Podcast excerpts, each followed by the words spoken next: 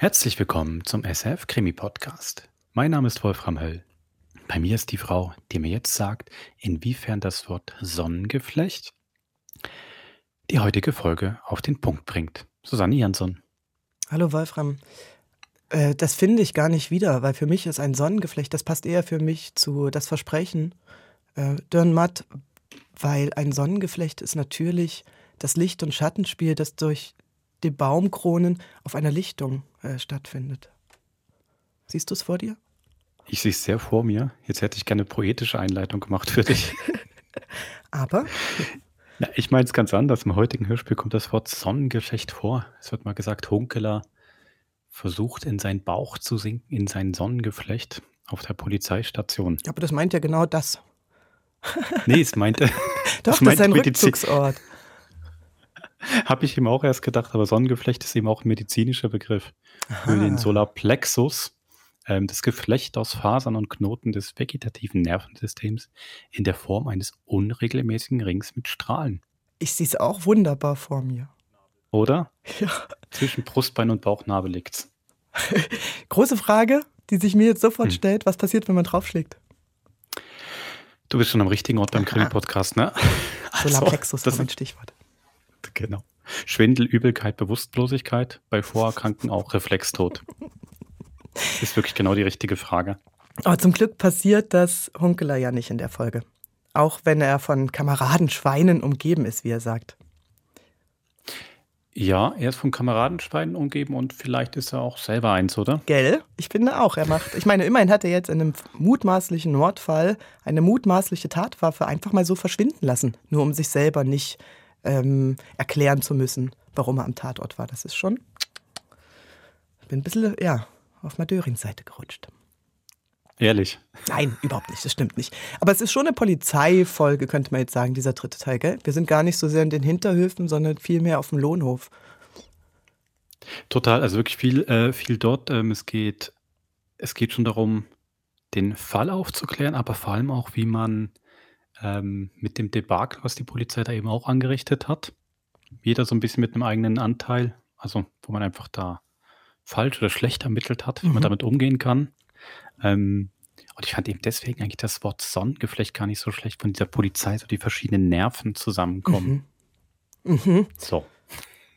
Also, ich finde, die Metapher haben wir jetzt genügend strapaziert. Wenn euch dann beim Hören noch was auffällt, was noch alles ein Sonnengeflecht ist in dem heutigen Hörspiel, schreibt es auf krimi.sf.ch oder genießt einfach die dritte Folge von Das Paar im Kahn von Hans-Jörg Schneider. Viel Spaß.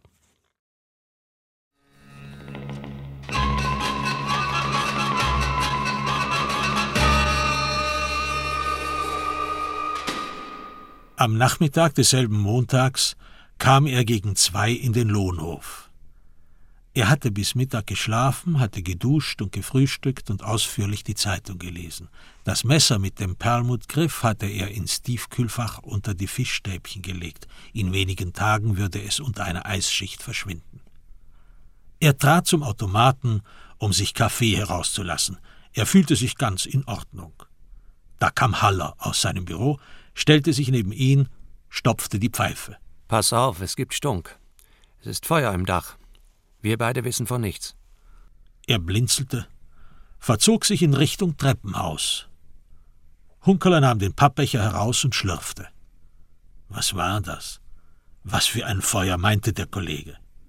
Er hatte nichts zu tun damit. Er war schon jetzt ein halber Rentner, der eine ruhige Kugel schob. In seinem Büro trat er ans Fenster und schaute hinaus. Die Flocken fielen noch immer. Die Äste des Ahorns waren voll Schnee. Die drei Krähen glänzten rabenschwarz. Was taten sie dort?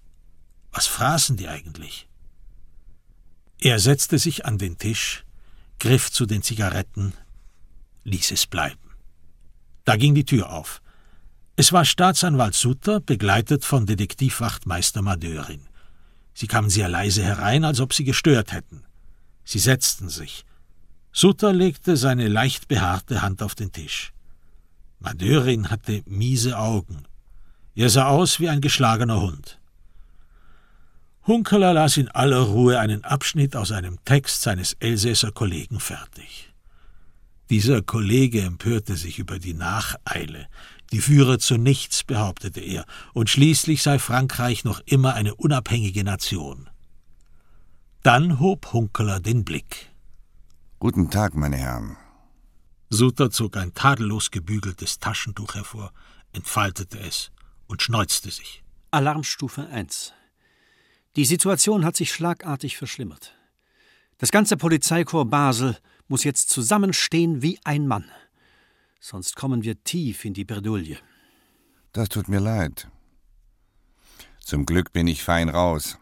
Ich habe Ihren Ratschlag zu Herzen genommen und bereite mich auf meinen wohlverdienten Ruhestand vor. Heute Morgen habe ich bis Mittag geschlafen. Ist ja auch kein Wunder bei diesem Hundewetter, nicht wahr? Hunkeler lächelte, honigsüß. Es sind zwei Herren von der türkischen Botschaft in Bern aufgetaucht. Zwei Beamte des türkischen Sicherheitsdienstes. Sie haben uns drei Fragen gestellt. Erstens wollten sie wissen, was wir für Beweise haben, dass Aiden seine Frau umgebracht hat. Sie haben sich beschwert darüber, dass sich ein Staatsbürger Ihres Landes in Basler Untersuchungshaft umgebracht hat. Er atmete schwer. Ein leidgeprüfter Mann, der sich gerne empört hätte über die Ungerechtigkeit dieser Welt. Aber er getraute sich nicht recht. Zweitens wollten sie wissen, was mit Theo Ruf geschehen ist, was wir in seinem Garten gefunden haben. Sie sind einem Drogenhandel auf der Spur. Sie reden von zwei Kilo Heroin, von einer Izmir Connection, die den Stoff nach Basel bringt und hier verkauft. Wir haben in Theo Rufs Garten genau zwei Kilo Heroin gefunden. Drittens reden sie von einem Mann aus Marseille, der auf Bestellung Morde ausführen soll und offenbar eine Zeit lang in Izmir gelebt hat. Er ist klein, breitschultrig und hat auf der linken Wange eine Narbe. Er ist auch schon in Frankfurt und Mulhouse aufgetaucht. Dieser Herr ist Korse und heißt Jean Geroni. Die beiden Beamten sind der Meinung, dass sowohl Aisha Aydin als auch Theo Ruf von diesem Jean Geroni umgebracht worden sind. So, das war's. Es war heraus. Ziemlich dicke Post, Basel als Drehscheibe der internationalen Mafia. Vogelgesang und ein guter Tropfen. Das ist mein Leben. Ich gehöre zum alten Eisen. Mich geht das alles nichts mehr an. Wir wissen einiges über Sie. Wir können Sie ziemlich tief in die Bredouille bringen. Er sagte das ungern. Die Sätze taten ihm in der Seele weh. Das war klar ersichtlich. Was heißt eigentlich Bredouille? Ich kann gut Französisch, aber ich weiß nicht genau, was das Wort bedeutet. Hören Sie auf mit solchen faulen Witzen. Wir sind alle am Arsch. Sie müssen uns helfen. Ich würde gerne, wenn ich könnte. Aber ich wüsste nicht wie. Da meldete sich Madörin zu Wort. Er hatte seinen Terrierblick aufgesetzt. Es fehlte nur noch, dass er zu hecheln anfing. Wir wissen, dass du vorgestern Samstag, also am 19. November, abends um 10 Uhr an der Murbacher Straße gewesen bist. Und zwar hast du dich in der Durchfahrt hinter den Fahrrädern von Giovanni Nardi versteckt. Warum? Warum was? Du hast eine Frau zu Tode erschreckt. Sie hat geglaubt, einen Verbrecher vor sich zu haben. Er grinste schadenfroh, der feine Kollege. Sie hat am Sonntagmorgen angerufen und da wir jeder Spur nachgehen müssen, bin ich zu ihr gefahren und habe ihr dein Foto gezeigt. Sie hat dich sofort erkannt. Ach so, man wurde bereits als Verbrecher behandelt. Stimmt. Ich war unterwegs zur neuen Brücke. Ich bin durch die Moorbacher Straße gegangen und wegen des Regens untergestanden. Und was hast du gesehen? Pass auf, alter Mann, die haben dich am Wickel. Der lässt nicht mehr los. Ich habe dich und zwei Männer gesehen. Eisiges Schweigen. Madörin nickte vielsagend. Die beiden Herren waren die beiden Beamten der türkischen Botschaft, die sich die Wohnung des Herrn Eiden ansehen wollten. Und es ist unerhört, dass sie ihren Kollegen bespitzeln. Da hatte er recht. Aber noch unerhörter war, dass Madörin ihn nicht angerufen und gefragt hatte, was er dort gesucht habe. Kurze Zeit später hatte ich Theo Rufs Nachbarin durch den Hinterhof gehen und das Atelier betreten sehen. Auch ihr habe ich dein Foto gezeigt. Und auch sie hat dich erkannt. Du hast eben eine einmalige Visage. Er kratzte sich am Hals, blickte giftig herüber. Und? Schließlich bin ich Kriminalist. Wenn ihr nicht das Notwendige tut, muss ich es tun. Das ist allerdings dicke Post. Das hätte ich für unmöglich gehalten. Ein Mann aus dem Basler Kriko dringt ohne Durchsuchungsbefehl in eine fremde Wohnung ein. Leben wir eigentlich in einer Bananenrepublik? Nein, in Basel. Und die Tür war offen. Suter faltete seine Hände auf dem Tisch, begutachtete die Fingernägel. Und? Was haben Sie gesehen? Ich habe Theo Ruf am Strick hängen sehen. War er tot? Oder soll ich Sie wegen Unterlassung der Nothilfe vor Gericht bringen? Der war tot. Wie ein Stein. Und wie wollen Sie das beweisen? Hunkeler zuckte mit den Achseln. Er wusste, er war tief in der Bredouille, was das auch immer heißen mochte. Er steckte in der Scheiße. Das merkt man. Das riecht man. Was haben Sie gerochen? Nichts Genaues. Seine Hand war noch warm, lebenswarm, meine ich. Er muss keine Viertelstunde vor meinem Auftauchen ermordet worden sein. Warum ermordet? Diese Fragerei hörte die nie auf. Nein, die hörte nicht auf bis zum bittern Ende. Wegen der Wunde über dem linken Auge. Wegen des Nagels. Der war frisch eingeschlagen. Und warum haben Sie nicht gleich angerufen? Schließlich hatte Theo Ruf ein Telefon. Weil ich mich übergeben musste. Ich bin hinausgegangen und habe über die Brennnesseln gekotzt. Schau an. Hunkerler hat weiche Knie bekommen. Ja, es war ein schrecklicher Anblick. Ich habe davon geträumt. Und während Sie sich erbrachen, wurden Sie von hinten niedergeschlagen. Hunkeler nickte. Er griff sich eine Zigarette, steckte sie an und nahm einen Zug. Es wurde ihm sogleich schwindlig. Er drückte sie im Aschenbecher aus. Dann war Stille. Ziemlich lang. Alle drei waren in der Scheiße. Und alle drei wussten das. Mein Gott, wie finden wir da wieder hinaus? Nehmen wir einmal an, es war Jean Geroni, der sie niedergeschlagen hat. Das wäre doch die beste Gelegenheit gewesen, ihn zu verhaften. Wenn es ein Berufskiller war, so hätte ich ihn niemals verhaften können. Er war in jeder Beziehung im Vorteil. Ich hatte nicht einmal eine Waffe bei mir. Und er? Was hatte er für eine Waffe? Es muss ein Totschläger aus Hartgummi gewesen sein. Wie bei Frau Eiden. Wieder schwiegen sie, bis Mateurin das Wort ergriff. Er hatte Oberwasser, war giftig. Als du das Atelier betreten hast, in Socken, nehme ich an, die Schuhe wirst du beim Eingang deponiert haben. Hast du da etwas am Boden liegen sehen? Ach so, die Nachbarin. Pedro hatte wieder einmal recht gehabt. Ja. Ein Stellmesser mit Perlmuttgriff. Und wieso hast du das nicht gemeldet, du sturer Bock? Das ging zu weit. Schließlich war Hunkeler immer noch Madürins Vorgesetzter. Oder war das nicht mehr so? Wie bitte? Wie redest du mit mir? Wie rede ich wohl mit dir? Du bist selber schuld. Du verheimlichst mir wichtige Informationen und lässt mich ins Leere laufen, du Kameradenschwein. Diese Sätze kommen mir irgendwie bekannt vor. Hören Sie, meine Herren. Sutter war wieder der beherrschte, überlegene Chef. So geht das nicht. Wir sitzen alle im selben Boot. Wir haben den gleichen Feind. Es ist die internationale Drogenmafia, das organisierte Verbrechen. Und es ist die türkische Botschaft. Wir lassen uns von denen nicht auf der Nase herumtanzen. Die verlangen jetzt nämlich, dass ich die Bundespolizei einschalten solle. Er schaute angewidert auf seine linke Hand, führte sie zum Mund und versuchte ein Stück Fingernagel abzubeißen. Ein Stellmesser mit Perlmuttgriff soll das Markenzeichen von Jean Ceroni sein. Er lässt stets ein solches Messer am Tatort zurück, ob er es gebraucht hat oder nicht. Das ist wie bei einem Rüden. Er markiert. Woher weißt du das? Von Interpol weiß ich das. Ich liege nämlich nicht den ganzen Tag im Bett. Hunkeler überlegte. Dann sagte er es doch.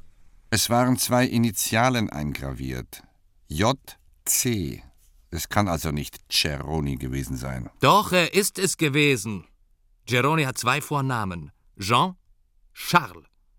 Und du meldest das nicht. Er verwarf die Hände, wandte sich ab. Ein verratener Mann. Er schloss verbittert die Augen, griff wieder an. Wo hast du es jetzt? Ich habe es liegen lassen. Ist das nicht wieder einer deiner verdammten Lügen? Nein, sonst hätte die Nachbarin das Messer ja nicht ziehen können, wenn ich es mitgenommen hätte. Woher weißt du von der Nachbarin? Woher wusste er das? Nur ruhig. Diesem Idioten war er noch lange überlegen. Ich kombiniere, Kollege. Ich sage mir, die Nachbarin, die Theo Ruf hat hängen sehen, hat auch das Messer gesehen. Warum war es dann nicht mehr da, als wir kamen? Das weiß ich doch nicht. Vielleicht ist einer vor euch dort gewesen. Außer mir, meine ich. Ein schneller, gefitzter Besucher. Ich habe die beste Lust, deine beschissene Wohnung durchsuchen zu lassen. Bitte? Aber räum bitte alles wieder ein. In meiner Wohnung bin ich pedantisch. Madörin starrte ihn an. Mit blankem Hass. Er hatte sich verrannt. Hatte einmal auf Totschlag durch den Ehemann und zweimal auf Suizid erkannt. Jetzt schwappte die Scheiße über seinem Kopf zusammen. Ich bin doch dein Kollege. Ich will dir helfen. Madörin hieb mit der geballten Faust auf den Tisch, dass der Aschenbecher hüpfte. Er verzog das Gesicht, hob die Hand an den Mund und leckte daran. Der Hieb war zu heftig gewesen. Nur Ruhe. Wir müssen uns vertragen, ob uns das jetzt passt oder nicht. Es ist eine sehr schwierige Situation.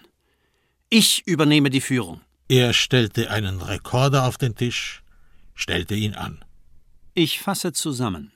Erstens, der Berufskiller Jean-Charles Geroni ist auf der Suche nach Heroin ins Atelier des Malers Theo Ruf eingedrungen hat diesen mit einem Schlag seines Totschlägers auf die linke Stirnseite umgebracht, hat ihn an einen eigens dazu eingeschlagenen Nagel gehängt und sich im Garten draußen versteckt, da Kommissär Hunkeler aufgetaucht ist. Stopp. Er stellte das Gerät ab. Stimmt doch, oder nicht? Keine Ahnung, ob er etwas vom Heroin gewusst hat. Vielleicht hat er einfach den Auftrag gehabt, den Maler totzuschlagen. Warum denn das? Das weiß ich nicht. Suter schniefte. Er war beleidigt. Sie haben genug Unfug angerichtet.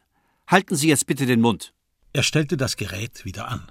Zweitens, Kommissar Hunkeler hat sich kurz umgeschaut. Er hat ein Stellmesser mit Perlmuttgriff am Boden liegen sehen. Er hat es nicht angerührt und nichts weiter gesucht.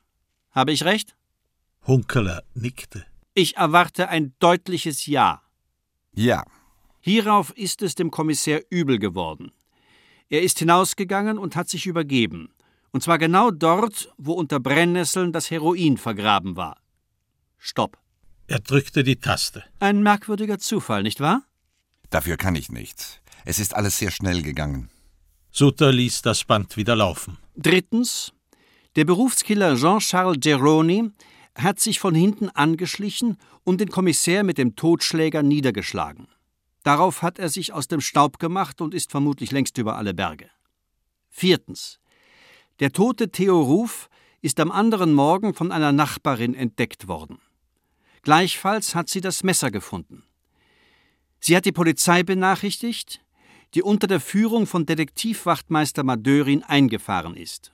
Madörin hat nach gründlicher Untersuchung auf Selbstmord erkannt. Madörin nickte. Hunkeler schwieg was ein Fehler war. Ein verständlicher Fehler allerdings, denn es lag kein Messer mehr da. Fünftens. Es muss also zwischen dem Anruf der Nachbarin und dem Eintreffen der Polizei ein weiterer Besucher dagewesen sein, der uns unbekannt ist. Stopp. Er stellte das Gerät ab, runzelte die Stirn. Da kann doch etwas nicht stimmen. Zwischen dem Anruf und unserem Eintreffen können doch nicht mehr als zehn Minuten vergangen sein. Oder wie war das? Wir sind in genau 17 Minuten dort gewesen. Es war Sonntag gegen Mittag. Wir waren nicht auf so etwas gefasst und haben gejasst. Was? Im Dienst haben Sie Karten gespielt? Kein Terrier mehr, weit und breit. Madörin saß da wie ein begossener Pudel. Sonntagmittag ist meist eine tote Zeit. Sutter schniefte. Unerhört, was er sich alles gefallen lassen musste. Er fasste Hunkeler ins Auge. Ich gehe davon aus, dass nicht Sie das Messer geholt haben, Herr Kommissär? Nein. Ich habe bei meiner Freundin im Bett gelegen. Es könnte jemand gewesen sein, der den Polizeifunk mithört. Sutter nach kurzem, angestrengtem Überlegen. Nein. Er stellte das Gerät wieder an. Wir wissen leider nicht, wer das Messer geholt hat. Es ist die vordringliche Aufgabe, dies herauszufinden. Sechstens. Die türkische Botschaft hat sich eingeschaltet. Der Fall weitet sich aus. Die türkische Botschaft geht davon aus, dass es ein Mafia-Fall ist. Es geht um zwei Kilo Heroin, die wir tatsächlich gefunden haben, vergraben im Garten. Stopp. Er drückte die Taste. Habe ich das nicht bereits gesagt? Ah, wenn schon, macht nichts. Er startete das Gerät. Siebtens. Der Fall Aische Eiden scheint nun endgültig gelöst. Der Ehemann ist entlastet, was uns insbesondere für unsere türkischen Freunde freut. Aische Eiden ist offensichtlich von diesem Berufskiller Jean-Charles Geroni erschlagen worden. Dies zuhanden der türkischen Botschaft. Er stellte ab, sichtlich erleichtert, befriedigt von seiner analytischen Leistung. Warum hat er ihr das Gesicht zertrümmert? Wie bitte? Ich frage mich, wieso ein Berufskiller einer Frau das Gesicht zur Unkenntlichkeit entstellt. Wieso sollte er sie überhaupt töten? Wegen Drogen? Dann müsste Herr Eiden bei der Mafia mitgemacht haben. Und wieso hat Geroni in jener Wohnung kein Messer hinterlassen? Suter stützte die Stirn auf seine linke Hand, schien nachzudenken. Er brauchte nicht lange dazu. Lassen Sie das meine Sorge sein. Ich bin entschlossen, diesen Fall zu lösen. Und noch etwas. Es würde mich freuen, wenn Sie mitarbeiten. Aber bitte keine Sonderzüglein mehr. Die Leitung habe ich. Er erhob sich, sicher und zufrieden. Er hatte das Problem im Griff. Er nahm das Gerät vom Tisch, nickte Hunkeler kurz zu und ging mit Madörin hinaus.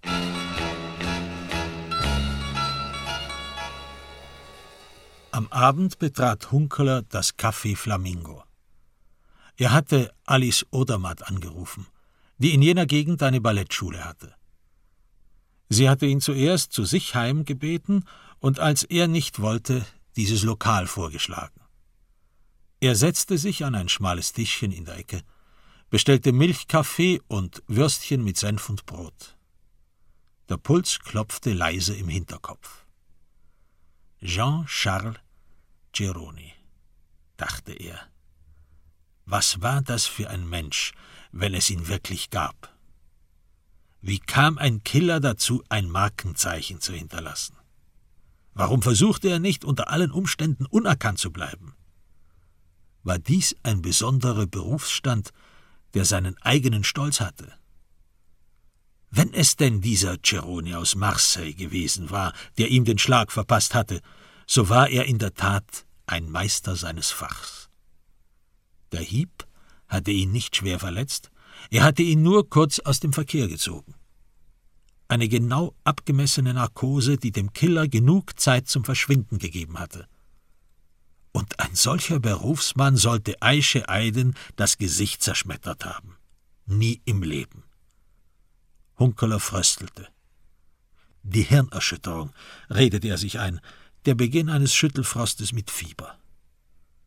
Aber er wusste, dass die Kälte in seinem Leibe von etwas anderem kam. Wenn es tatsächlich Ceroni gewesen war, und dies war anzunehmen, die Initialen wiesen darauf hin, so hatte er es mit Berufsgangstern zu tun, die vor nichts zurückschreckten. Zwei Kilo Heroin, das war sehr viel Geld. Wem gehörten sie? Wer hatte sie vergraben? Bestimmt nicht Theo Ruf. Der hatte sich ja kaum auf den Beinen halten können. Ali Eiden? Der war nichts als ein biederer Handwerker gewesen. Es war zwar möglich, dass er von Landsleuten zu kleinen Diensten gezwungen worden war. Vielleicht hatte er tatsächlich gegen ein bisschen Geld, das für ihn viel gewesen war, das Heroin im Hinterhof vergraben. Aber ein Gangster war er ebenso wenig gewesen wie sein Landsmann Fassi Schengen. Der schmale Freddy vielleicht. Aber war der nicht zwei Nummern zu klein? Blieben die beiden Herren von der türkischen Botschaft. Denen war vieles zuzutrauen. Vielleicht hatten sie, als ihnen das Heroin aus irgendwelchen Gründen durch die Lappen gegangen war, die Basler Polizei auf die richtige Fährte gesetzt, indem sie den Namen des Killers preisgegeben hatten. Aus Rache, um die Konkurrenz einzuschüchtern. Wenn das so war, so sah Hunkeler schwarz. Diese Gegner waren viel zu schlau und zu brutal, als dass ihnen ein Polizist wie Madörin hätte gefährlich werden können. Auch Suter vermochte das nicht, der schon gar nicht. Der hatte nichts im Kopf als die eigene Karriere. Die ganze Basler Polizei, und Hunkeler zählte sich auch dazu, war zu schwach, zu brav, um an die internationale Kriminalität heranzukommen. Das Beste wäre gewesen, wenn der Tod der Aische Eiden aufgeklärt worden wäre. Das hätte dem Fall die Spitze genommen, die kriminelle Brisanz. Theo Rufs Tod wäre ohne große Diskussion hingenommen worden. Ein verkommener Drögeler, der auf dubiose Art umgekommen war. Immerhin hatte er eine ansehnliche Menge Heroin im Glas aufbewahrt. Das wusste zwar niemand außer Hunkeler und dem Dealer, der wahrscheinlich Alfred Wotli hieß. Vielleicht war der Maler selbst ein Dealer gewesen. Vielleicht war er ein Konkurrent von Wotli gewesen und hatte deshalb dran glauben müssen. Hunkeler war sich ziemlich sicher, dass diese Fragen nie ganz geklärt werden würden. Die Drogenszene war zu raffiniert und setzte zu viel Geld um, als dass die Polizei sie hätte durchleuchten können. Er grinste bitter, klopfte eine Zigarette aus der Schachtel, wollte sie anstecken. Er überlegte kurz, dann brach er sie in zwei und legte die beiden Enden in den Aschenbecher. Gut so. Das war immerhin ein Anfang. Als er in ein Würstchen biss, sah er eine jüngere Frau hereinkommen, mit kurzem Haar, mager, mit breiten Schultern. Sie schaute ihn fragend an. Er erhob sich und stellte sich vor. Freut mich. Sie setzte sich. Ich bin Alice Odermatt. Sie hatte ein bleiches, ausdrucksloses Gesicht mit schwarzen Augen. Sie bestellte einen Orangensaft, frisch gepresst. Sie wartete, was er sagen würde. Ich ermittle im Fall Aisha Aiden, allerdings nicht offiziell, der Fall wurde abgeschlossen. Aber ich hätte noch ein paar Fragen. Sie nickte. Ihr Gesicht war plötzlich traurig. Ich bin froh, dass Sie mich angerufen haben. Dieser Mord zerstört meine Seele. Ich werde Ihnen alles sagen, was ich weiß. Seltsam förmlich kam das aus ihrem schmalen Mund, als ob sie in einem drittklassigen Film mitspielen würde. Was wissen Sie? Ich weiß, dass Ihr Ehemann Sie umgebracht hat. Hunkeler schluckte leer, als wäre ihm etwas aufgestoßen. Er nahm die Tasse mit dem Milchkaffee, um den Schreck hinunterzuspülen. Woher wissen Sie das? Ich weiß, dass im Iran immer noch Frauen wegen Untreue gesteinigt werden. Sie graben sie bis zur Brust ein und werfen faustgroße Steine auf sie, bis sie tot sind. Die Türkei ist nicht der Iran. Die Trauer verschwand aus ihrem Gesicht. Es blieb ausdruckslos. In Sekundenschnelle ging das. Sie senkte den Blick, wartete. Sie sind Balletttänzerin, nicht wahr? Warum? Sieht man das? Er nickte. Ich bin es gewohnt, mit meinem Körper umzugehen. Den ganzen Tag übe ich das. Ich bin die Freundin meines Körpers und er ist mein Freund. Eine Frau ist ein flüchtendes Reh. Er wollte in die Tasche greifen nach den Zigaretten. Er tat es nicht. Wie lange wohnte Herr Eiden in der Schweiz, wissen Sie das? Sie nickte. Sie wusste alles. Über zwölf Jahre. Erst als Saisonnier, pro Jahr neun Monate hier, ohne Frau und Kind, dann drei Monate in Konya. Dann hat er seine Frau nachkommen lassen. Aber gelernt hat er in all den Jahren nichts. Was hätte er lernen sollen? Sie schaute ihn misstrauisch an, aber sie redete weiter. Dass man mit einer Frau lieb und zärtlich sein muss. Sie war wohl auch ein flüchtendes Reh? Sie war eine Schönheit. Haben Sie sie gekannt? Ich habe sie kurz gesehen, als sie tot war.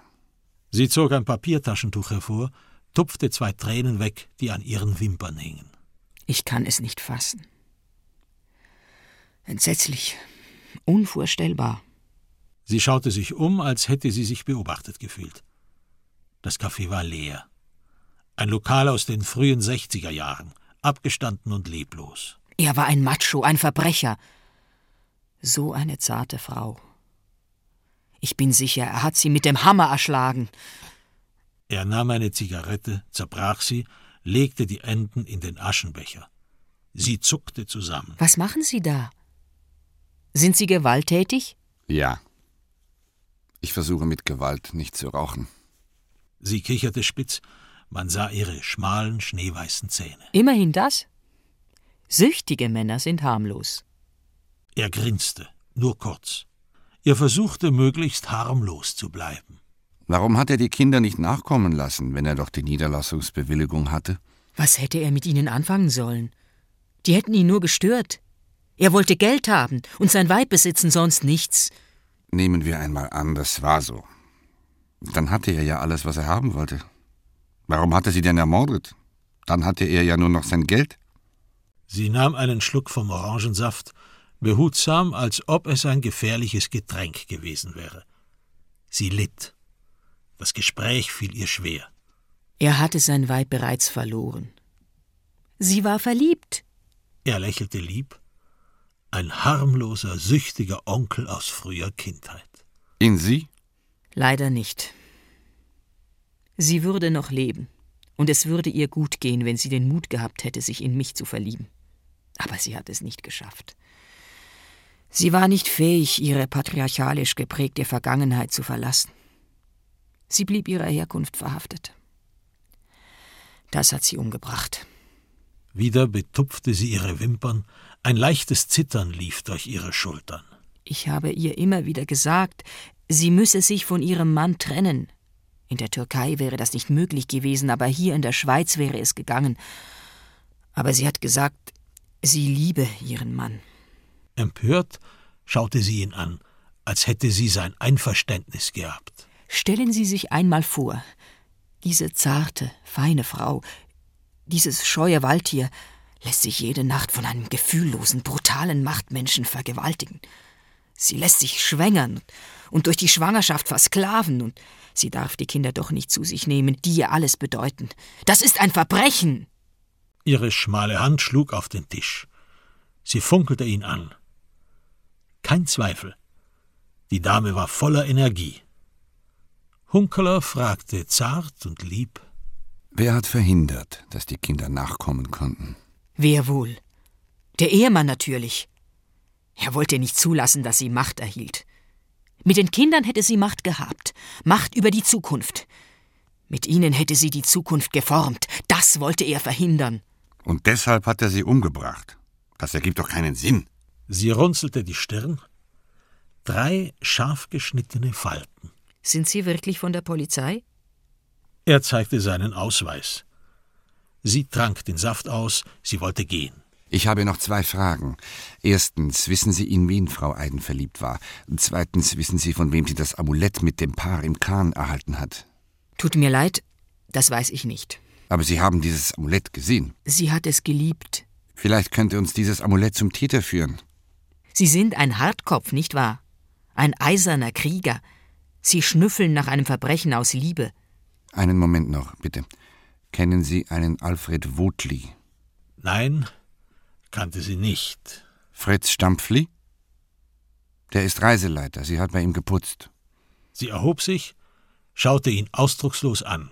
Ich kenne diese Männer nicht, tut mir leid.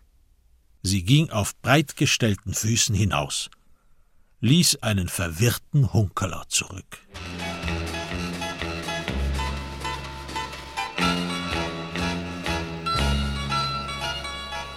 Am anderen Morgen um zehn, Hunkeler hatte sich geduscht und fühlte sich weich wie Wasser, rief er auf dem Lohnhof an. Suters Nummer gab keine Antwort. Er wählte Haller. Hör mal, ich möchte mit Suter reden. Der ist verreist. An einen Kongress über Kriminalpsychologie nach Darmstadt. Ach so. Der war hart wie Granit. Der stemmte sich nach oben in den wissenschaftlichen Diskurs. Ich lasse ausrichten, dass ich eine Woche lang nicht auftauchen werde. Vielleicht auch länger. Ich bin im Elsass zu erreichen. Oder in meiner Basler Wohnung. Ich werde es melden. Wie geht's deinem Kopf? Danke, ganz gut. Er zögerte, dann fragte er doch. Warum fährt der Kerl nach Darmstadt, jetzt wo Feuer im Dach ist? Warum wohl? Gerade deshalb. Drei Tage ist er weg. Dann kommt er zurück und scheißt uns zusammen, weil wir den Fall Eide noch immer nicht gelöst haben. Was macht Madörin? Der hat eine Grippe und trinkt Hustensirup. Also ist alles auf bestem Wege. Es scheint fast so. Hunkeler ging hinunter, setzte sich in sein Auto und fuhr los. Die Flocken fielen noch immer. Sie waren nass und schmolzen auf der Straße. Er fuhr die übliche Route den Kiesgruben entlang. Und wie üblich stand an der Grenze der Schweizer Zöllner, ein standhafter Schneemann. Der Stern von Bethlehem über der Straße in Hegenheim, die Anhöhe nach Esing, oben die weiße Fläche von Schnee verhangen. Er parkte vor seinem Haus, öffnete, machte Feuer im Ofen. Er löffelte den beiden Katzen, die sogleich angerannt kamen, Büchsenfleisch in den Napf, setzte sich an den Küchentisch, schaute hinaus. Er sah das gern, was er vor sich hatte, den alten Birnbaum, der einen dürren Ast wie einen arabischen Halbmond in den Himmel reckte, den schmalen, hochgeschossenen Kirschbaum, die Pappel dahinter, die im weißen Geflocke nur noch schwach zu erkennen war. Er ging hinüber in die Stube, schob Holz nach, legte sich aufs Bett und zog die Daunendecke über sich. Hier würde er bleiben, sich einigeln in der Wärme, warten auf bessere Zeiten, bis er ein alter Mann war und endgültig zu Hedwig kriechen konnte. Am Nachmittag zog er Stiefel und Pellerine an und machte sich im Garten an die Arbeit. Er schnitt die Malven und Sonnenblumen weg, grub die Dahlienknolle aus und brachte sie in den Stall. Er betrachtete die Christrosen. Sie trugen Knöpfe. Sie würden bald blühen zur Winterszeit. Er trug Bank und Gartentisch und das Scheunendach mit klammen Fingern. Sein Herz hämmerte. Er sah seinen Atem, der in die Kälte stieß. Als der Garten winterfest war, ging er nach hinten Richtung Wald. Er stapfte langsam durch den handhohen Schnee, ließ eine wässrige Spur zurück. Die Maisstoppeln ragten aus der weißen Fläche. Die Äste der Weiden am Bachlauf hatte der Schnee zu Boden gedrückt.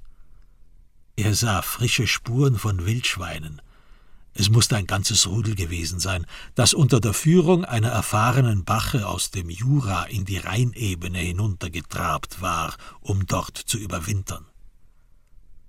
Er wanderte zwei Stunden lang im Wald herum, behutsam Schritt vor Schritt setzend.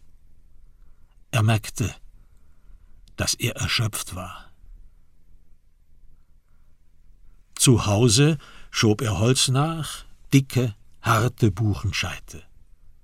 Dann ging er über die Straße in den Stall, setzte sich auf die Bank und schaute dem Bauern zu, wie er die Saugnäpfe der Melkmaschine wegnahm von einer Kuh und an ein volles Euter setzte. Er hörte ihn schimpfen über Araber und Zigeuner, das Saupack, für das der Staat Milliarden ausgab, aber sie, die alteingesessenen, hart arbeitenden Bauern, ließ er darben. Das alte, triste Lied. Hunkerler kannte es zur Genüge. Er wusste, dass keine Widerrede half. Er schwieg und hörte zu. Am Abend fuhr er zum Mönch nach Knörrang, setzte sich an den Stammtisch und trank zwei Bier. Er lauschte dem Gespräch, sagte ab und zu ein Wort, schwieg meist. Über die Wildschweine redeten sie, die ganze Maisfelder umpflügten, über einen Keiler, der sich in die Apfelplantage bei Folgensburg verirrt hatte und von einem Jäger erschossen worden war. Das Tier war schwer wie ein Kalb gewesen, mit Hauern wie Dolchen. Hunkeler schlief zwölf Stunden diese Nacht und in den folgenden Nächten auch. Am Freitagmorgen riss er den Verband weg vom Ohr. Es ging ohne Schmerz. Er entfernte den Verband vom Hinterkopf, auch das war ohne weiteres möglich. Er stellte sich vor den Spiegel im Badezimmer. Er sah einen alten, müden Mann mit grauen Bartstoppeln. Nur die Augen glänzten. Am Abend traf er sich mit Hedwig bei Jack. Sie aßen Wildschweinkoteletts mit Rotkraut, Kastanien und Spätzle, tranken eine Flasche Beaujolais Village. Schau an, deine Augen leuchten wieder. Sie strahlte ihn an. Er sah, dass er ihr gefiel. Ich höre auf meinen Bauch. Der sagt mir, ich solle abends früh ins Bett kriechen, zwei Katzen zu mir legen, aufs knisternde Holz im Ofen hören und die Augen schließen. Endlich. Vielleicht bist du doch kein hoffnungsloser Fall. Oder was meinst du? Er lächelte matt. Keine Ahnung. Im Moment bewege ich mich nur, um durch den Wald zu stapfen. Ich komme mir vor wie ein Gespenst. Rübezahl oder so. Ich höre den Schnee fallen und die Würmer im Boden herumkriechen. Im Moment ist das richtig für mich. Und die Türkin? Hast du die vergessen? Er schüttelte den Kopf, hob das Glas an den Mund, nahm einen kleinen Schluck. Vergessen habe ich sie nicht. Das ist auch nicht möglich. Ich warte, bis etwas geschieht. Er sah, dass sie erschrak. Was soll denn noch geschehen? Für was haben wir eigentlich die Polizei? Das frage ich mich auch. Ich habe gemeint, du seist nicht verantwortlich. Du seist abkommandiert. Stimmt. Deshalb hocke ich hier und esse Wildschwein mit dir. Sie schaute ihn misstrauisch an, bis sie sich zu einem Lächeln entschied. Diese Nacht gehört uns. Wir ziehen das Telefon aus und legen uns zusammen ins Bett. Oder willst du nicht? Ich bitte höflich darum. Sie fuhren durch Schneegestöber mit drehenden Wischern im zweiten Gang. Sie hatte die Hand auf seinen Nacken gelegt. Ihr Kopf ruhte auf seiner Schulter. Zu Hause zogen sie sich aus, legten sich hin und liebten sich. Diese Vertrautheit, dachte er, als sie fertig waren und ihr Bauch auf ihm lag. Wo hatte sie das gelernt? Ich frage mich, wo du das gelernt hast. Warum ist es immer so schön mit dir? Das ist eine indiskrete Frage. Eine Frau hat ihr Geheimnis. Ich frage mich, warum es zwischen uns immer noch so gut klappt. Ich meine, mit deinem 60-jährigen Mann. Weil wir uns lieben, du Idiot. Wir werden miteinander schlafen, solange wir atmen.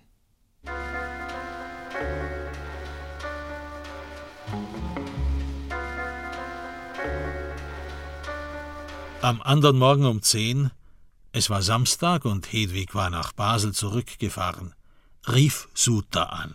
Wie geht's? Danke, ganz gut. Ich schiebe eine ruhige Kugel. Gut, das zu hören. Sie haben es redlich verdient. Wie geht's Ihrer Freundin? Danke, hervorragend. Wir haben gestern Abend Wildschwein gegessen. Freut mich. In der Tat. Ich will Sie ja nicht stören, Herr Kommissär. Wie geht's Ihrem Kopf? Suter war unruhig. Das war deutlich zu hören. Irgendetwas lag auf seiner gepflegten Seele. Wenn Sie wollen, bringe ich ein Arztzeugnis vorbei, das mir Arbeitsunfähigkeit attestiert. Sie machen wohl Witze, was? Hören Sie auf. Ich habe vollstes Vertrauen in Sie. Ein leises Trommeln war zu hören. Es musste die Hand auf der Tischplatte sein. Warum rufen Sie an? Weil Sie unser bester Mann sind. Ich mache mir Sorgen um Sie. Kunstpause. Ein schnelles Atmen. Übrigens hat die türkische Botschaft in Bern die beiden Beamten abgezogen. Dafür haben sie einen neuen Mann geschickt. Er ist gestern angekommen und hat mich gleich angerufen. Er heißt Türkolu und ist die Arroganz in Person. Hunkeler schwieg. Sind Sie noch da? Warum sagen Sie nichts? Ich höre. Reden Sie weiter. Er hat sich nach dem Ehepaar Eiden erkundigt. Er tat sehr empört, hat mir eindeutige Vorwürfe gemacht. Vom Heroin hat er kein Wort gesagt. Warum erstaunt Sie das? Die türkische Botschaft ist schließlich für ihre Staatsbürger verantwortlich. Und die Täterschaft im Fall Aisha Aiden ist zumindest fraglich. Aber nicht doch. Der Fall ist geklärt. Die beiden Beamten haben uns ja höchstpersönlich auf die Fährte Geroni gesetzt. Die Sachlage ist eindeutig. Wir haben gewissenhaft gearbeitet und das Dossier abgeschlossen. Wer hat dann das Heroin in Theorufs Garten vergraben? Wie soll ich das wissen? Wir arbeiten daran. Im Vertrauen gesagt. Ich habe den Eindruck, Herr Zircolo weiß mehr, als er sagt. Er scheint mir ein typischer Mafioso zu sein. Er empört sich wegen Aische Eiden. Aber es geht ihm ums Heroin. Kunstpause. Dann flüsterte er. Vielmehr geht es ihm um die Kanäle, durch welche das Heroin hierher gekommen ist. Er sucht das Leck. Das suchen wir auch, nicht wahr? Wir möchten auch wissen, wem das Heroin gehört. Wieder ein schnelles Atmen, das Trommeln der Finger. Was wir brauchen, ist Ruhe in dieser Stadt. Ruhe für Basel. Wir dürfen uns von diesem Mafiosi nicht in die Bredouille bringen lassen. Ich brauche alle Mann an Bord. Wann sind Sie zurück? Mein Schädel brummt. Der Arzt hat mir Bettruhe verordnet. Aber für Wildschweinbraten reicht's, nicht wahr? Was ist denn das für ein Pflichtbewusstsein? Sie dürfen doch in der Stunde der Gefahr Ihre Kameraden nicht im Stich lassen. Tut mir leid. Ich tue, was ich kann. Ich werde mich melden, wenn ich wieder einsatzfähig bin. Er legte auf, schaute durchs Fenster in den Hof hinaus. Weiße Flocken, weiße Straße, weißer Busch. Er ging in die Küche und versuchte sich zu beruhigen. Er spürte ein Zittern in den Knien, versuchte sich zu beherrschen. Die Knie zitterten doch. Er hob eine Katze auf, die um seine Beine schnurrte, streichelte sie. Ein neuer Mann war also eingeflogen worden, ein scharfer Hund. Was hatte er vor? Was würde er unternehmen? Und wo steckte Jean-Charles Gironi? Er erhob sich, zog die Jacke an, ging hinaus und setzte sich ins Auto. Er fuhr über die Hochebene mit Abblendlicht. Es regnete, der Schnee auf der Fahrbahn war geschmolzen. In der Ebene unten sah er den Flughafen liegen, die Lichter der Landebahn. Ein verregneter Novembermorgen, seltsam warm, Föhn offenbar, der Schnee würde in wenigen Stunden weg sein. Er parkte vor der Abflughalle und ging hinein. Er trat zum Kiosk, kaufte ein paar Wochenzeitungen. Er schaute sich auf der Anzeigetafel die Destinationen an: Luxor, Teneriffa, Togo. Um 11.30 Uhr startete eine Maschine der Corsair nach Marseille. Marseille, dachte er, die Hafenstadt in den Hügeln. Ein Kahn im Hafen, der durch die Nacht nach Korsika schwimmt, man fährt über die Ladebrücke in seinen Bauch, stellt sich an die Reling und sieht in der Abendsonne die weißen Hügel entschwinden. Vor den Schaltern standen lange Schlangen bunt gekleideter Touristen, griesgrämig, müde. Sie hatten schwere Koffer bei sich, in die Badeanzüge und Schnorchel gepackt waren. Hunkeler grinste. Er begriff diese Leute gut. Er wäre auch gerne mitgeflogen.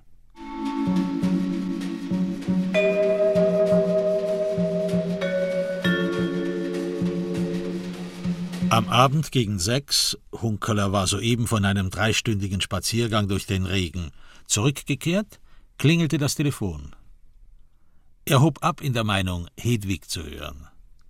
Aber es war nicht Hedwig. Alfred Wodle. Ach so. Was verschafft mir die Ehre? Bitte keine faulen Sprüche. Ich stehe in einer Telefonkabine und habe nicht viel Zeit. Ceroni ist in der Stadt. Woher weißt du das? Ich habe ihn nicht selber gesehen, aber ich weiß es. Von wem? Das sage ich nicht. Der schmale Freddy war in Panik. Warum rufst du mich an? Sie haben doch das Messer, nicht wahr? Hunkeler überlegte. Er zögerte. Was tut das zur Sache, wenn ich es hätte? Es ist ein neuer Mann aufgetaucht. Türkolo heißt er. Ein scharfer Hund. Ich weiß. Ich habe mit Türkolo nichts zu tun, das schwöre ich. Aber mit den beiden Attachés, mit denen hast du etwas zu tun gehabt. Nicht wahr? Eine kurze Pause. Ein schnelles Atmen. Wenn Madörin das weiß, locht er mich ein. Und ich? Ich loche dich nicht ein. Nein, Sie sind auch nicht ganz koscher. Was würde wohl Madörin sagen, wenn ich ihm das mit dem Messer erzählen würde? Das war wahr. Da hatte Freddy einen kleinen Trumpf im Ärmel. Du hast also die zwei Kilo Heroin in Theo Rufs Garten vergraben. Pause. Man hörte das Klicken eines Feuerzeugs, dann einen tiefen Zug. Woher hast du den Stoff erhalten? Das darf ich nicht sagen. Sie würden mich umbringen. Vielleicht bringen sie dich ohnehin um. Ich brauche Hilfe. Sie müssen mich schützen. Das ist nicht meine Aufgabe. Ruf Madörin an. Das habe ich getan. Aber der will nichts hören. Es sei schließlich Samstagabend, ich würde Gespenster sehen. Du spielst also doppelt. Ein V-Mann der Polizei und ein V-Mann der Drogenhändler. Warum soll ich dir glauben? Ich würde Sie doch nicht anrufen, wenn ich nicht in Gefahr wäre. Auch das war wahr. Hatte Herr Eiden etwas mit dem Heroin zu tun? Ach nein, das ist doch Blödsinn. Wer hat dann seine Frau umgebracht? Und warum? Ich schwöre, dass ich es nicht weiß. Wenn du es mir sagst, helfe ich dir. Sie sind unmenschlich. Ich weiß es wirklich nicht. Der schmale Freddy weinte beinahe. So schlimm stand es um ihn. Wer weiß es dann? Keine Ahnung. Vielleicht Pedro. Warum Pedro? Hören Sie endlich auf. Frau Eiden hat mit dem Heroin nichts zu tun.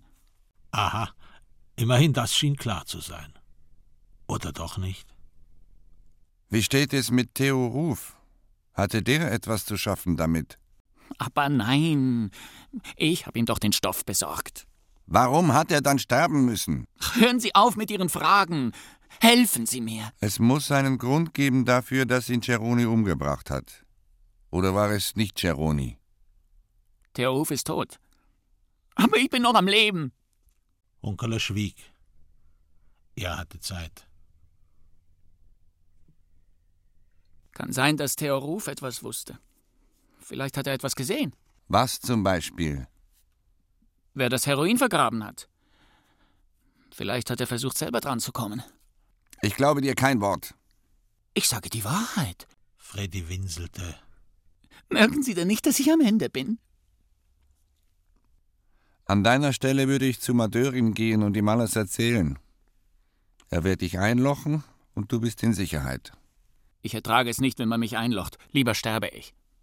Hunkeler überlegte, schnell und präzise. Es nützte nichts. Er kam nicht dahinter. Ich versuche dir zu helfen. Aber retten kann ich dich nicht, wenn du wirklich in Gefahr bist. Das kann nur Madörin.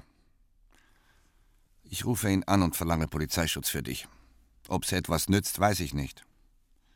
Von deinem Doppelspiel brauche ich ja nichts zu sagen. Aber schnell, bevor es zu spät ist.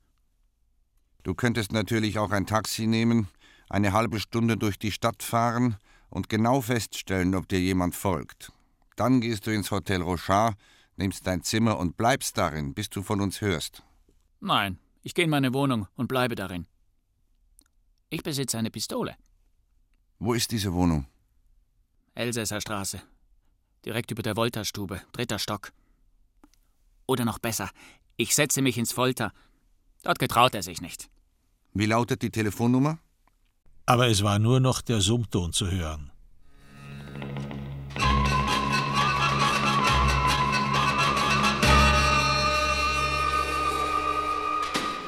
Gegen 22 Uhr desselben Abends betrat Hunkeler den Lohnhof. Er hatte sich nach Alfred Wotlis Telefonat ins Bett neben dem Ofen gelegt, hatte sich eingerollt und versucht einzuschlafen. Er hatte der Melkmaschine von gegenüber gelauscht, dem regelmäßigen Saugen. Er hatte sich erhoben, war hinübergegangen und hatte sich auf die Stallbank gesetzt. Er hatte den Bauern schimpfen gehört, die immer gleiche Litanei. Das Wiederkäuen der Tiere, das Rasseln der Ketten an den Barren, das Aufklatschen der Fladen auf dem Boden. Er hatte versucht, sich zu konzentrieren auf diese friedlichen, handfesten Geräusche. Es hatte nichts genützt. Er hatte sich verabschiedet, hatte die beiden Katzen vor die Haustür gestellt, die beleidigt abgezogen waren. Dann war er nach Basel gefahren. Er klopfte an Madörins Bürotür und trat ein. Am Tisch saß der Detektivwachtmeister mit rotem, verschwitztem Kopf, um den Hals einen Schal, vor sich eine Sirupflasche. Nebenan hockte Lüdi. Die beiden hatten offenbar Kriegsrat gehalten. Schau an, der Elsässer Maigret. Madöri nahm angewidert einen Schluck Sirup. Er lässt nicht locker. Er muss selber zum Rechten sehen. Stimmt. Hunkeler setzte sich. Es lässt mir keine Ruhe. Alfred Wotli hat angerufen. Er ist in Panik. Wegen Geroni. Madörin wurde von einem Hustenanfall gepackt. Er nahm ein Fläschchen und sprayte sich in die Nase. Und warum ruft er dich an? Er hat gesagt, er habe zuerst hierher angerufen. Aber du hättest ihn nicht ernst genommen. Manchmal habe ich genug vom schmalen Freddy. Manchmal denke ich, er spielt ein ganz übles Spiel. Er hat Polizeischutz verlangt. Madörin zog sein Taschentuch hervor, spuckte hinein. Der kann mich mal. Und zwar kreuzweise. Wir haben nämlich den Eindruck, Wotli spielt ein doppeltes Spiel. Könnte ja sein, nicht wahr? Hunkeler zuckte mit den Achseln. Ja, das hätte sein können. Wir haben ihm laufend Informationen gegeben. Gebracht hat er uns nichts. Ich würde ihn trotzdem hereinnehmen. In sicheren Gewahrsam. Oder wollt ihr ihn braten lassen? Ach, was. Der hockt doch die ganze Nacht in diesen Beizen herum. Dort ist er sicher wie in Abrahams Schoß. Was hat er eigentlich für eine Telefonnummer? Warum? Ich habe nachgeschaut im Telefonbuch, dort ist er nicht aufgeführt. Madörin wurde plötzlich wach und böse. Was soll das? Was hast du damit zu tun? Ich denke, wir arbeiten zusammen. Wir haben seine Nummer. Und wir sind über Funk mit ihm verbunden. Hunkeler fühlte sich zerschlagen. Warum war er nicht im Elsass geblieben? Die hockten nur da, die würden ihm nichts sagen. Es gibt nichts Widerlicheres, als wenn die Polizei Lockvögel aussetzt. Zudem ist es nicht gestattet. Blödsinn. Dem geschieht nichts. Ich würde ihn trotzdem bewachen lassen. Ein Mann genügt. Er wohnt über der Wolterstube. Die beiden Kollegen schwiegen. Sie schienen nachzudenken. Habt ihr euch eigentlich auch schon überlegt, dass der schmale Freddy selber das Heroin vergraben haben könnte? Lüdi nickte. Doch, das hatten sie sich auch schon überlegt. Und dass er Theo Ruf umgebracht haben könnte, weil der ihn dabei beobachtet hatte? Ja, auch daran hatten sie schon gedacht. Warum redest du nicht weiter? Interessant wäre doch zu wissen, woher Wotli die zwei Kilo erhalten hat, wenn er es war, der sie vergraben hat. Im Weiteren wäre es äußerst interessant zu erfahren, ob wirklich Geronis Messer dort gelegen hat. Wenn ja, war es Geroni. Wenn nein, kann es der schmale Freddy gewesen sein. Die Nachbarin hat das Messer gesehen. Sie behauptet das wenigstens. Warum sollte sie lügen? Hunkeler wusste es nicht. Bloß war das Messer nicht mehr dort, als wir aufgetaucht sind. Madöri nickte und nahm einen Schluck Sirup. Wir sind übrigens ganz klar der Meinung, dass es Geroni gewesen ist. Wir haben dafür gewisse Indizien. Er schüttelte sich angeekelt. Der Sirup war offenbar bitter. Hunkeler schwieg. Er spürte, wie seine Knie zitterten. Ein leises Vibrieren. Na dann. Alles Gute. Ich fahre noch schnell in die Voltastube. Er erhob sich abrupt. Er fuhr gleich nach Hause, parkte, stieg hoch in seine Wohnung und betrat die Wohnung. Der Eiskasten stand offen. Eine Wasserlache lag davor. Das Tiefkühlfach war abgetaut, das Messer fehlte.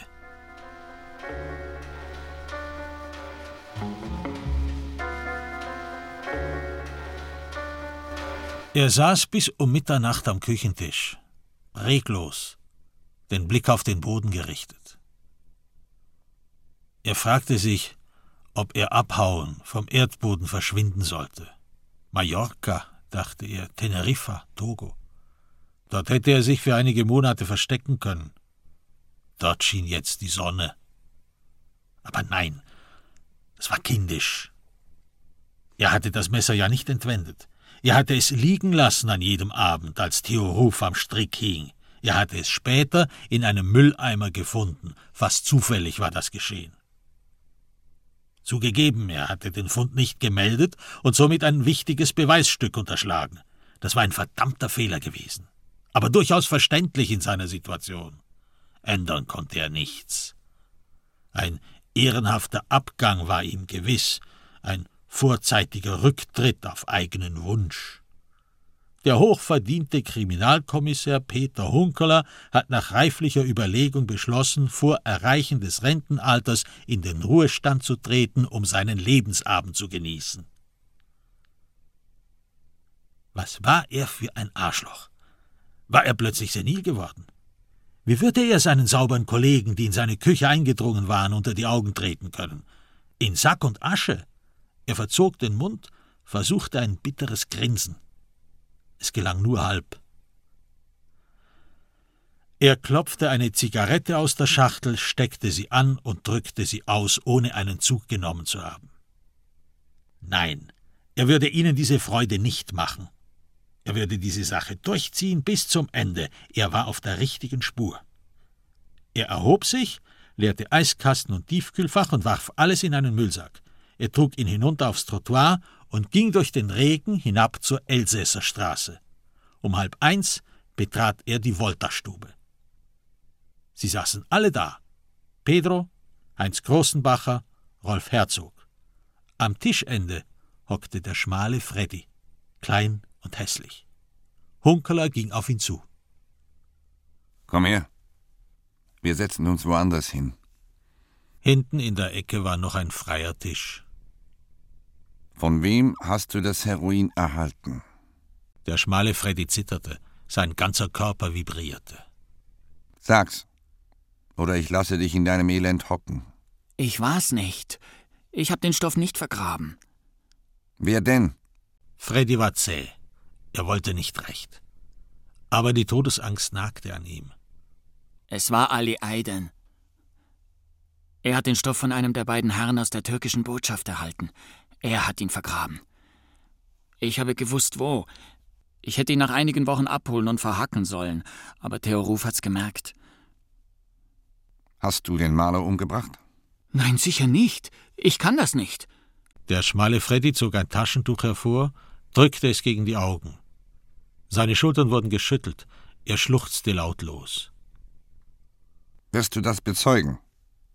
Der Junge schüttelte den Kopf mit weit aufgerissenen Augen. Nein, unmöglich. Das wäre mein Todesurteil. Aber Hunkeler blieb unerbittlich. Warum hast du das Messer mitgenommen? Aus Angst. Aus Angst vor wem? Vor Ceroni. Ich wollte nicht, dass er eine Spur hinterlässt. Es hätte niemand etwas merken dürfen. War das logisch?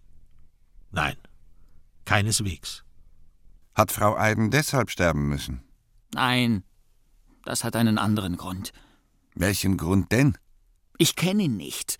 Hunkeler überlegte, trank langsam einen Schluck. Er versuchte ganz in sich hineinzurutschen in seinen Bauch, in sein Sonnengeflecht. Nur ruhig, alter Mann. Es wird sich alles klären. Ich frage mich bloß, warum ich dir glauben sollte. Aber das ist alles logisch. Das geht alles auf. Die ganze Geschichte. Damit ist der Fall doch gelöst. Unkeler betrachtete das Gesicht des schmalen Freddy genau. Den dunklen Flaum auf dem Kinn. Die schmalen, bläulichen Lippen die eingefallenen Wangen, die hellen Augen, die plötzlich zum Eingang hinsahen und sich verengten. Hunkeler drehte den Kopf und schaute hin.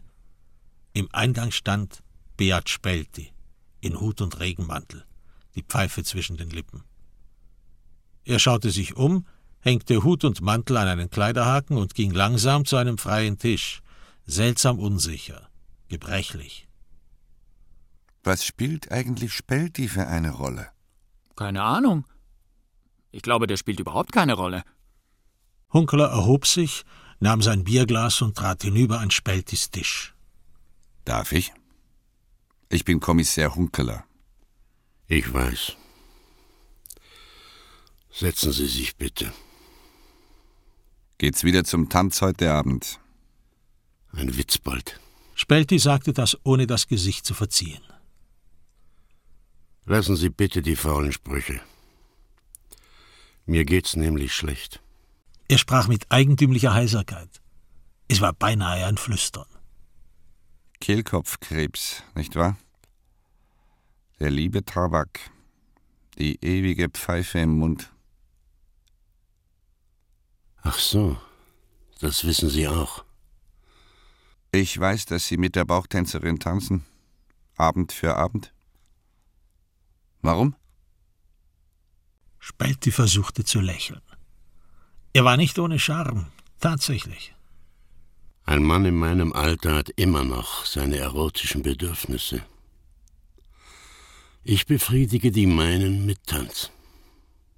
Sie helfen den Leuten im Quartier, die Steuererklärungen auszufüllen, nicht wahr? Sie leben von juristischen Hilfeleistungen. Ich helfe, wo ich kann. Gegen wenig Entgelt. Warum hören Sie eigentlich nicht auf zu rauchen? Wieder lächelte Spelti. Er war ein Mann von Welt. Weil es zu spät ist. In wenigen Tagen werde ich operiert. Sonst würde ich ersticken. Das will ich nicht. Das kam gelassen aus seinem Mund. Er sog an der Pfeife, stieß durch die Nase Rauch aus. Haben Sie Frau Eiche Eiden gekannt? Aber sicher. Sie hat bei mir geputzt. Und ich habe sie juristisch beraten. Ach so. Pass auf, alter Mann. Was waren das für Beratungen? Ich habe versucht, ihr Erziehungsrecht geltend zu machen und ihre Kinder aus der Türkei herzuholen. Leider ist mir das nicht gelungen. Die Schwiegermutter wollte es nicht zulassen, nicht wahr? Spelti nickte, entließ Rauch aus dem Mund. Wenn Sie das alles wissen, warum fragen Sie dann? Haben Sie ihr ein Amulett geschenkt, das man als Paar im Kahn bezeichnen könnte? Aus Bronze. Ein sehr schönes Stück. Stimmt. Ich habe es an ihrem Hals hängen sehen. Sie scheint dieses Amulett geliebt zu haben. Von mir hat sie es nicht erhalten. Von wem denn? Spelti schniefte angewidert. Das weiß ich nicht. Ich muss übrigens meine Stimme schonen. Wenn Sie noch eine Frage haben, so fassen Sie sich bitte kurz. Darf ich Sie zu einem Whisky einladen? Welche Marke bevorzugen Sie? Etwas zuckte in Spätis Gesicht. Vermutlich der Schmerz, der ihm im Halse saß. Danke, aber ich bevorzuge Rotwein. Einen Zweier Beaujolais akzeptiere ich gern. Hunkeler bestellte für sich Bier und für Spelti Rotwein. Zu reden gab es nichts mehr. Zudem musste Speltis Stimme geschont werden. Ein seltsamer Mann war das, trotz Alter und Krankheit von einiger Eleganz, beherrscht bis in die Zehenspitzen. Ein Herr, der in der Einsamkeit zu leben gewohnt war und sich mit bewundernswerter Kraft aufrecht hielt. Als die Getränke gebracht wurden, stieß Hunkeler mit ihm an. Etwas möchte ich noch wissen, wenn Sie gestatten. Spelti nickte mit zuvorkommender Freundlichkeit. Fürchten Sie sich vor der Operation? Vor dem Tod? Aber nein. Warum sollte ich? Der Tod wird für mich eine Erlösung sein. Er lächelte jetzt tatsächlich, heiter und froh, als ob er einen angenehmen Witz gehört hätte, der über die Mühen des Alltags hinweghalf. Hunkeler wartete. Es war ihm nicht unwohl neben diesem Mann. Um zwei setzte die laute Musik ein, die Bauchtänzerin erschien. Sie schüttelte den Leib, wedelte mit dem schwarzen Schal. Nach einer Weile erhob sich Spelti, schwerfällig, mit letzter Kraft, wie es schien, und tanzte mit ihr. Als er sich vor der Frau hinkniete und den Schal um den Hals gelegt bekam, ging Hunkeler hinaus.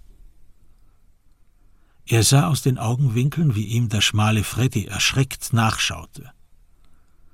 Er musste sich sehr verloren vorkommen, der junge Mann. Beim Hinausgehen schwankte Hunkeler, als ob er zu viel getrunken gehabt hätte. Er musste sich für einen Augenblick gegen die Mäntel lehnen, die an den Haken hingen. In der Tasche von Speltis Regenmantel spürte er etwas Rundliches, Hartes. Richtig. Es war eine Whiskyflasche. Er trat in den Regen hinaus. Diese Nacht schlief er bei Hedwig. Er hatte drei Stunden nach Mitternacht bei ihr geklingelt, war im Lift hochgefahren und zu ihr ins Bett gekrochen. Sie hatte schlaftrunken den Arm um ihn gelegt und sogleich weiter geschnarcht. Er mochte das, dieses schwere Schnaufen, das anzeigte, dass die Frau, die er liebte, tief und sorglos schlief. Er hörte den Atemgeräuschen zu, versuchte im selben Rhythmus mitzuschnaufen. Üblicherweise beruhigte ihn das so sehr, dass er gleich einnickte. Diesmal klappt es nicht. Das verfluchte Messer mit dem Perlmuttgriff. Warum hatte er es nicht auf den Lohnhof gebracht und ordnungsgemäß abgegeben? Er löste sich sachte aus Hedwigs Umarmung und trat auf den Balkon hinaus. Er steckte sich eine Zigarette an, besann sich aber und trat sie gleich wieder aus. Die Nacht war klar und kalt. Oben hing der Orion, das mächtige Wintergestirn. Er sah die drei Lichter des Gürtels, den Dolch, der drin steckte. Ein fantastisches Bild, hell und deutlich erkennbar. Er würde am Montagmorgen auf den Lohnhof gehen und sich erklären. Das musste sein. Er würde mit offenen Karten spielen, seine Gedanken darlegen, und er würde darauf beharren, seine eigene Spur zu verfolgen bis zur Klärung des Falles Eiden. Am Morgen weckte ihn Hedwigs Stimme. Er schaute auf den Wecker. Es war halb elf. Eine gute Nacht war es gewesen. Er setzte sich an den Küchentisch, aß ein Ei und Käse, trank Tee. Hedwig strahlte ihn an.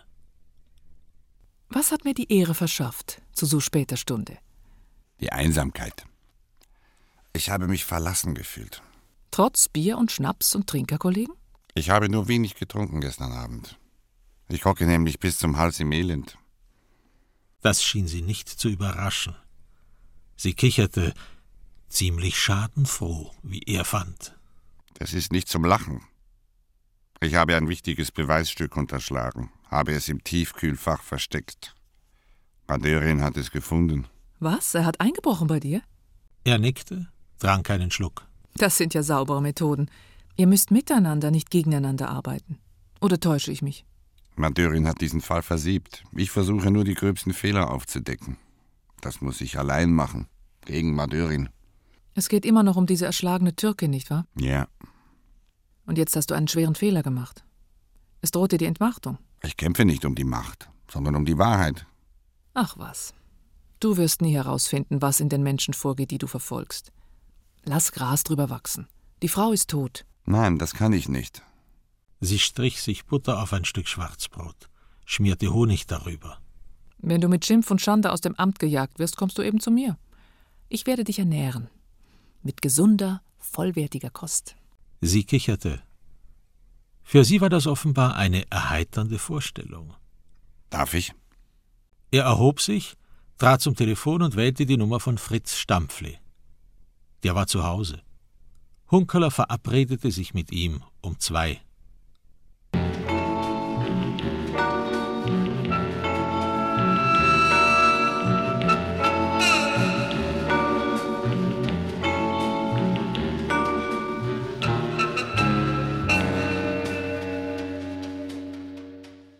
Wolfram, mhm. ich würde dich gerne was fragen. Und zwar, wie bist du in dieser Folge da mitgegangen, dass du von diesem begrenzten Raum Elsass, Basel auf einmal die Geschichte in so internationalen Verwicklungen wiederfindest, wo sich Politik einmischt und sogar ein Auftragskiller, der auch noch so ein bisschen opernhafte ähm, ja. Erkennungsmesser hinterlässt. Wie ging es dir damit? Ähm, ich fand es amüsant, gerade der Opern, also gerade ähm, der, der Auftragskiller mit dem Messer. Für mich war dann auch eine Weile lang nicht klar, also ist das ein realer Auftragskiller mhm. oder nicht?